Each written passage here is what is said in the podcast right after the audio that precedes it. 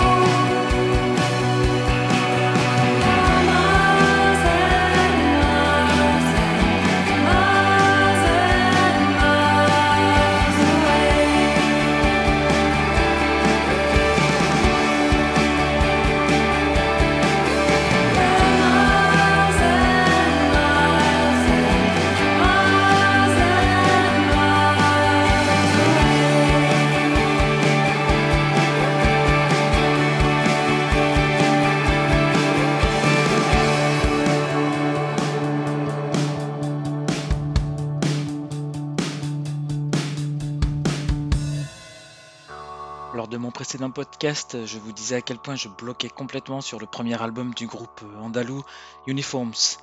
Et pour vous prouver que je suis toujours obsédé par le disque, je vous passe un nouveau titre. Cette fois, il s'agit de You Found Me. Ne vous fiez surtout pas à l'intro.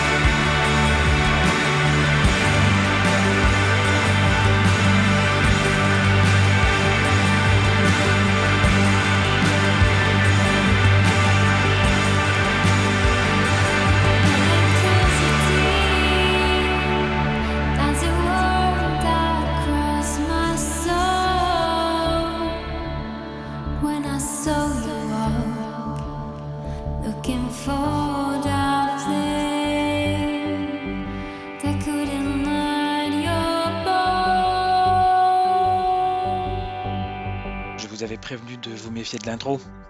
On reste dans le genre avec un groupe japonais cette fois-ci qui s'appelle RILF, R-I-L-F, et qui vient de sortir son second album dix ans après le premier.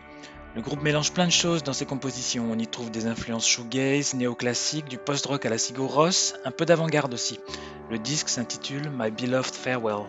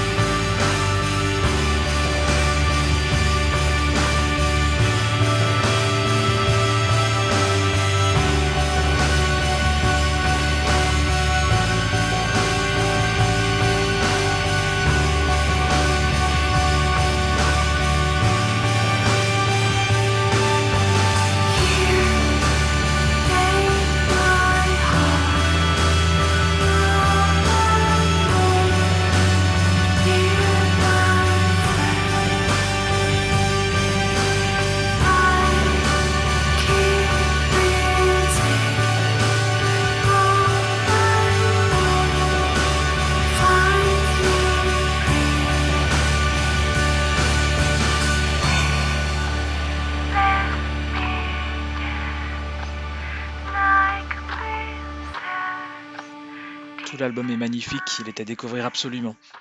Et voici un autre qu'il faut écouter d'urgence et pour lequel j'ai un an de retard puisqu'il est sorti en septembre 2019. Mais je vous assure qu'il vaut le détour si vous aimez Lush. D'ailleurs, le groupe vient d'Austin au Texas, il s'appelle Blushing et si vous regardez bien, je crois qu'il y a Lush dedans, non?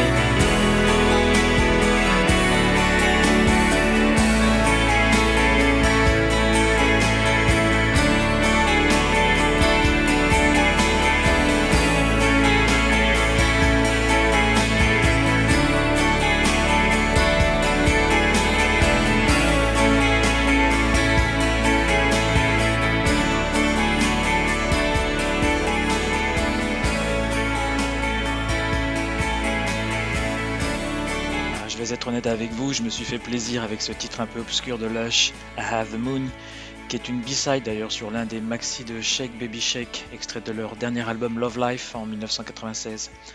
Allez, on repasse en 2020 avec le groupe américain Bound qui vient de sortir son second album, en octobre je crois, et qui quelque part me rappelle les Red House Painters des débuts. On les écoute avec The No Elsewhere.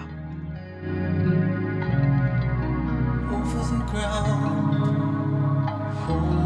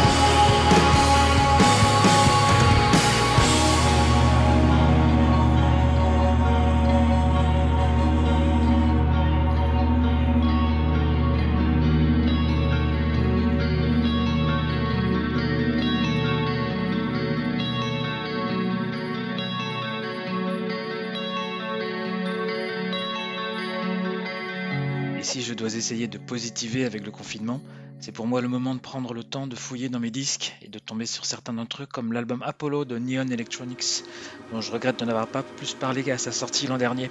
On écoute tout de suite Invisible Man.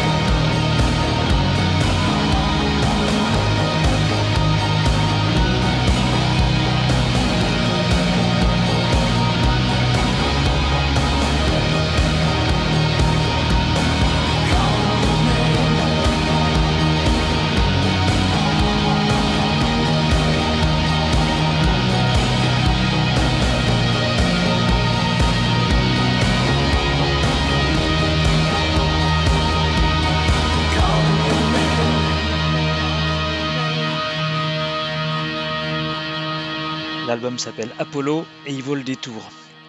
Et on reste dans le genre dark wave avec un peu de new wave dedans, et je vous propose de le faire avec Vandal Moon, un duo venu de Santa Cruz en Californie, qui a sorti son cinquième album intitulé Black Kiss cette année. On écoute We Are Electric tout de suite.